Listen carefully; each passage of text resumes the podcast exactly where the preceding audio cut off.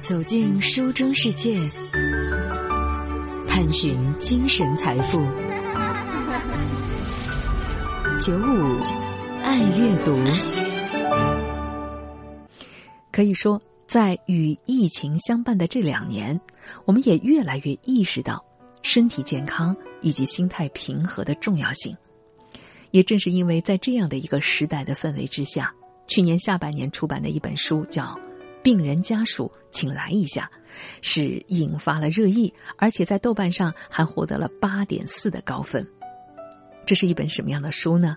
这是一本和癌症相关的书。在平均每分钟有七点五个人被确诊癌症的背景下，读过的人都这么说：太实用了，沉重。但是很有必要。也有说，其实这不只是科学的书，更是关怀的书，是方法的书，是勇气的书。这本书的作者叫王兴，他是上海市第一人民医院胸外科的主治医师，他呢常年在网上做着和癌症相关的一些科普的工作。在这本书里，他向我们提供了一系列知识，还有建议。也回答了很多的问题，比如，为什么我没有不良的习性，但是也得了癌症呢？基因检测有必要吗？做体检哪些项目是必选项呢？得了癌症以后是应该选专科的医院还是综合性的医院呢？选旧的药还是新的药呢？如何让手中的钱发挥最大的作用呢？还有什么时候？应该选择放弃呢？在王晶医生看来，面对疾病，最重要的是要学会和家人共同面对，而不管是处在什么样的困境下，我们都应该尽可能平和的让自己呢活得好一些。那么，在今天接下来的节目时间呢，我们就来听一听就这本书王兴医生的一些自述吧。来更进一步的了解他之所以要写这样的一本书的初衷何在。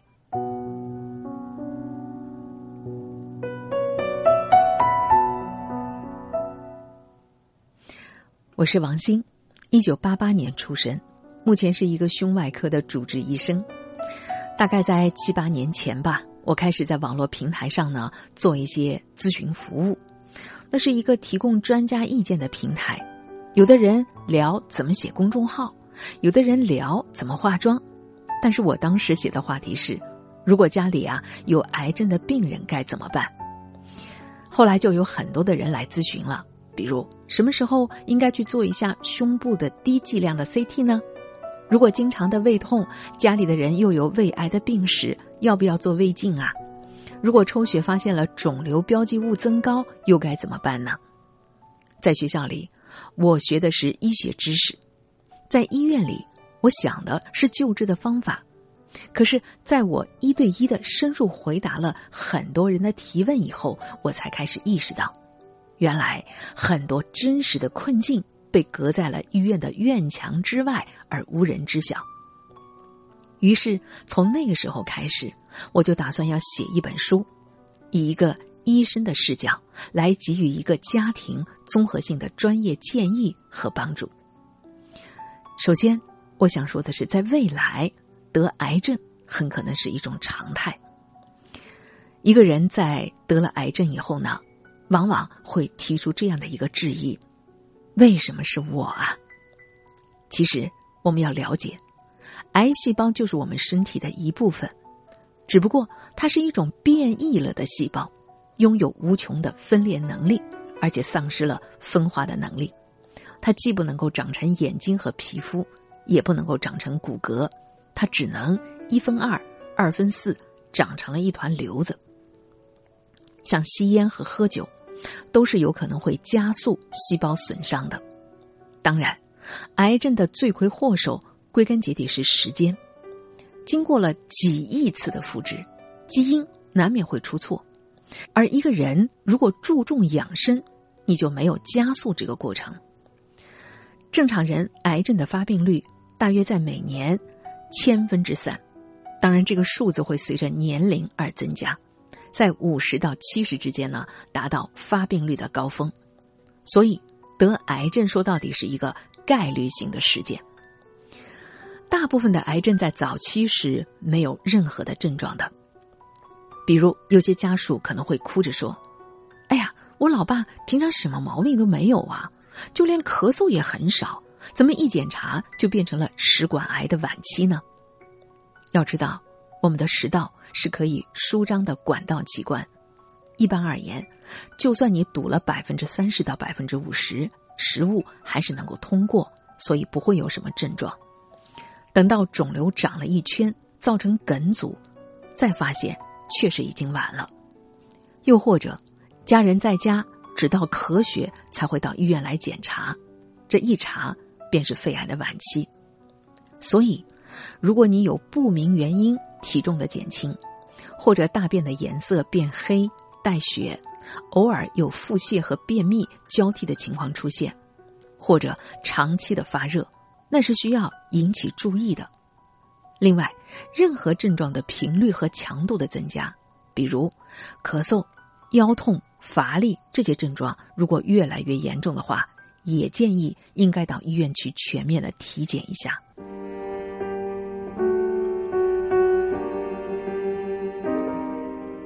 那么。做基因检测有必要吗？要知道，癌症是环境和遗传因素共同作用的结果。如果你是正在接受癌症治疗的病人，像有一些特殊的癌症，乳腺癌、淋巴瘤还有肺癌，这时候靶向治疗是非常有效的治疗方法。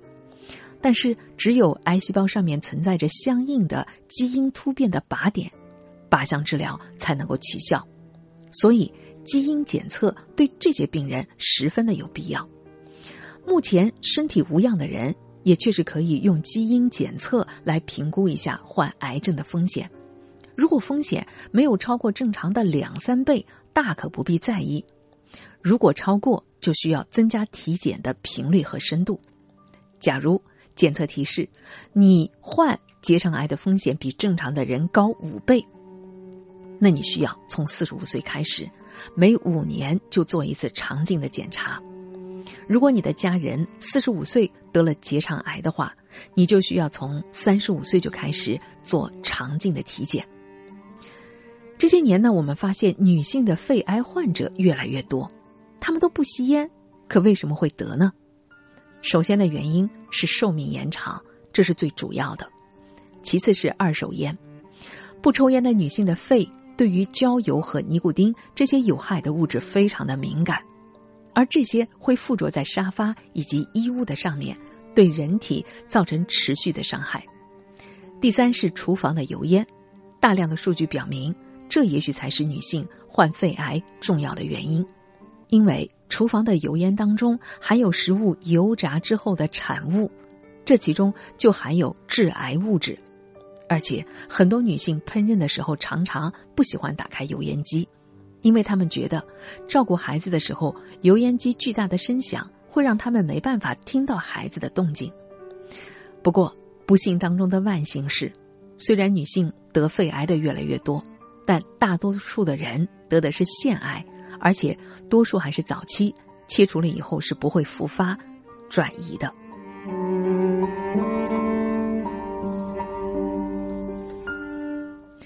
下面再和大家来说一说治疗吧。到底应该在患了癌症以后选择专科医院还是综合性的医院呢？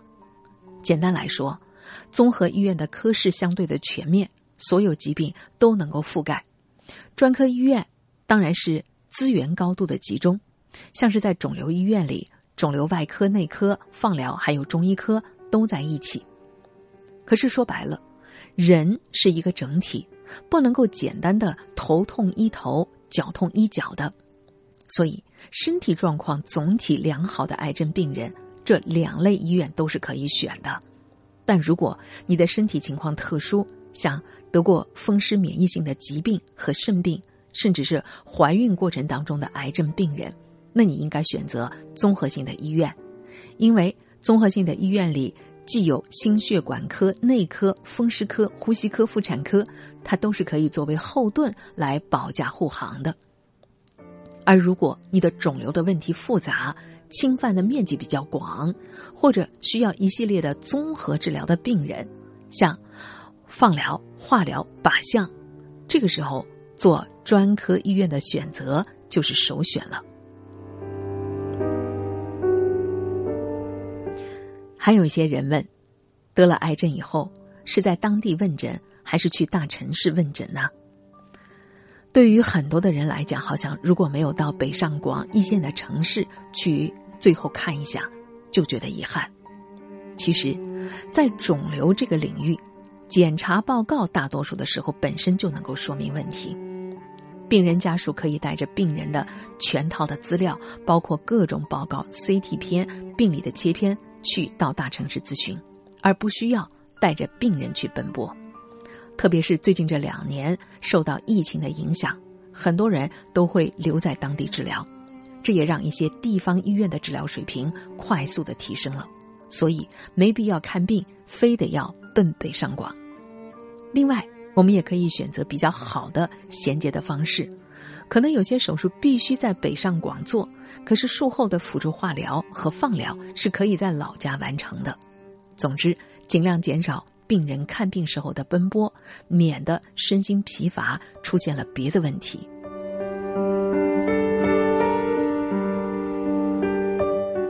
至于是选择用新药还是旧药，比起旧的药来说，新药的性价比往往相对比较低，因为越是新的药，用的人少，分摊的单价就高，但是效果未必会随着价格的升高而升高，也许副作用还更明显呢。比如像免疫治疗这种比较新的疗法，就有可能会导致百分之五到百分之十的病人出现严重的免疫性的心肌损伤，特别出现生命危险。高龄病人，特别是既往有过心肺脑疾病的病人，未必适合用新的药。你或许会关心这样的一些问题，比如需要用多久呢？因为有些治疗方案不是最终的方案。几个疗程以后需要结合其他的疗法，不要等到钱花完了，你才发现原来还有第二阶段的治疗，还要花更多的钱呢。第二个要了解的是，治疗效果最好有多好？要知道有一些方案，充其量维持个一两年而已。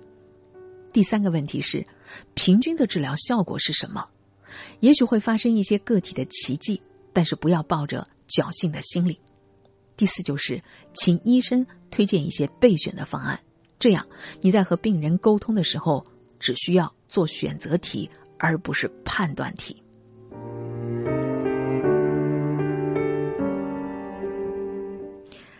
再有一个问题是，选择在国内就医还是去海外进行医疗？这些年，海外医疗确实成了不少人的选择，但是，国内外的差别到底大不大呢？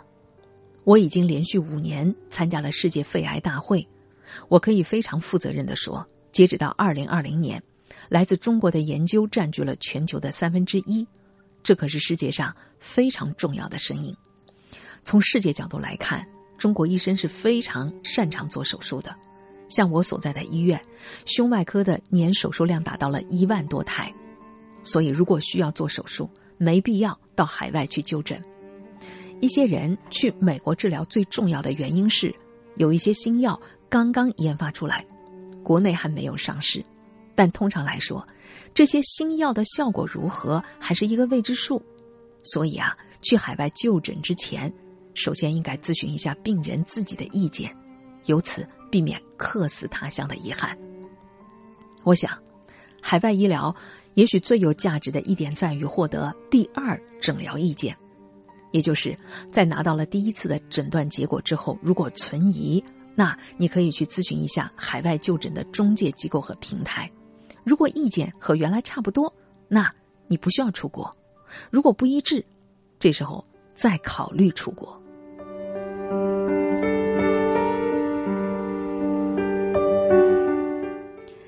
接下来想跟大家聊的一个话题是：生病的时候该如何来分配你的钱？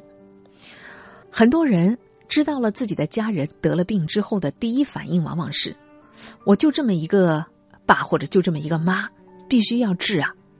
但事实上，癌症治疗的阵线往往拉得很长，有些病人要先化疗两个月，然后手术，再接着放疗两个月，绝不是筹了一笔钱就能够解决问题的。记得有一个肺癌晚期的病人，他可以用靶向药。当我告诉他的儿子，第一代的靶向药虽然能够报销也不贵，但是第三代靶向的药效果稍微好一点。当时小伙子很激动，可是，一听到这个费用可能一个月就是三万多，他就沉默了。因为他的父亲生病以后，他已经在三班岛拼命的挣钱，但就这样下来，一个月不过是七八千，和三万差得太远。所以得了癌。家里就得卖房治病吗？还不如客观的看待一下自己的家庭状况，再做理性的判断。而且从医生的角度来看，很多时候治疗的边际效用是骤减的，也就是说，你多花了很多的钱和时间，付出很高的代价，也不过是提高了百分之五的有效率。我想给大家提供一个公式。用药的程度等于药物的效果减去并发症，减去价格，再减掉家庭的负债。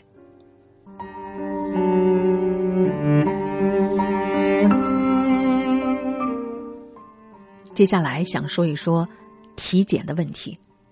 有人说，发达国家的人一生能够多次患癌，但是我们国家的国民好像通常只能得一次。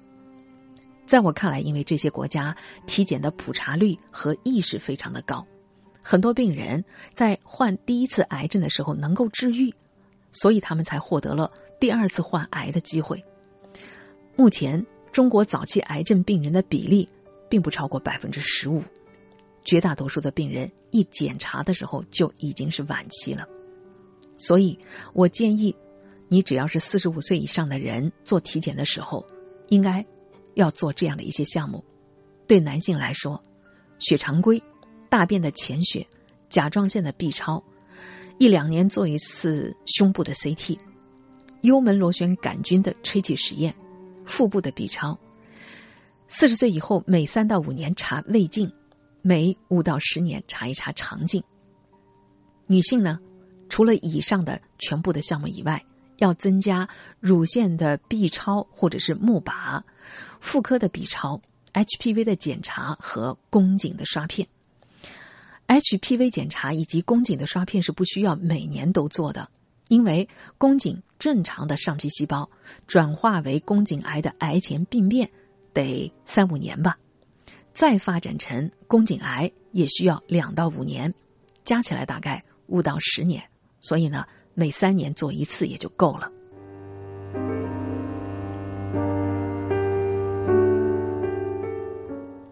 再来说一说保险，现在大家的保险意识都提高了，但是到底应该花多少钱投在保险上呢？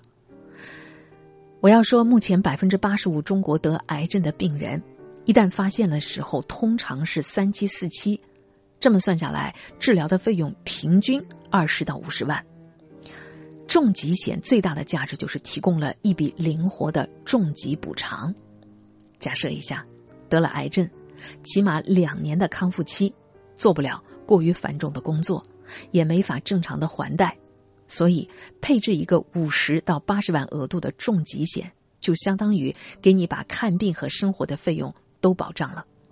而医疗险则是解决自费花多少就报销多少的问题。假设一个三十岁的年轻人每年花三百块钱的保费，可以撬动一百万的杠杆，就比如。如果不幸得了白血病，要做骨髓移植，无论是花六十万还是七十万，医疗险就可以帮助你全额的报销，再用重疾险来补偿生活，这样就不至于到时候手忙脚乱。不管怎么说，量力而行吧，不推荐脑子一热买了极其高额的保险，还是要给自己留一点余地的。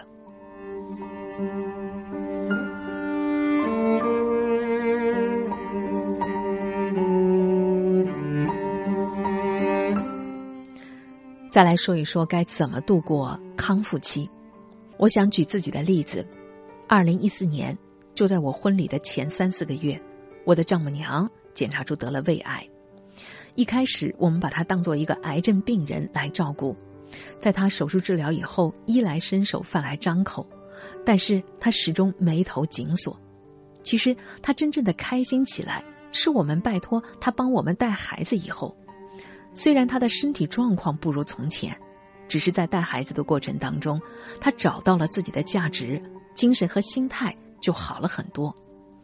给我留下印象深刻的还有一位律师，当时他四十不到就得了肺癌，做了手术。他自己是想回去工作的，只是想选不像以前那样昼夜颠倒的岗位。当然，只要在职场一定会有压力，所以他的家人希望他要先在家休息个两年，再去找体制内的安稳的工作。他自己觉得，如果真选择第二条路，不就意味着向人生低头吗？这时候，作为一个朋友，我坚定的告诉他：“你应该继续原来的工作。”说实在的，从医生的视角来看，得不得肺癌和工作的关系不大，压力、焦虑、熬夜和致癌之间的关系有多密切？从证据的级别上来看，至少远远的小于吸烟和饮食。所以，我常常鼓励癌症病人康复期尽可能恢复工作，因为在这个时期，他们很容易陷入到恐惧里。一有风吹草动的反应就是我是不是复发了呢？但假如恢复了日常生活，他就能够充实的度过，也有力量来对抗恐惧。最后再来说一说，到底什么时候应该选择放弃？说实话，这个问题太难了。癌症的病人，特别是晚期癌症的病人，往往不接受自己的死亡。这时候，我们要了解病人的意愿到底是什么。比如，他们并不认为衣来伸手、饭来张口是最好的生活，他可能认为最好的生活是能够自己上厕所。所以，作为家属，我们要分阶段逐渐的接受死亡这件事情。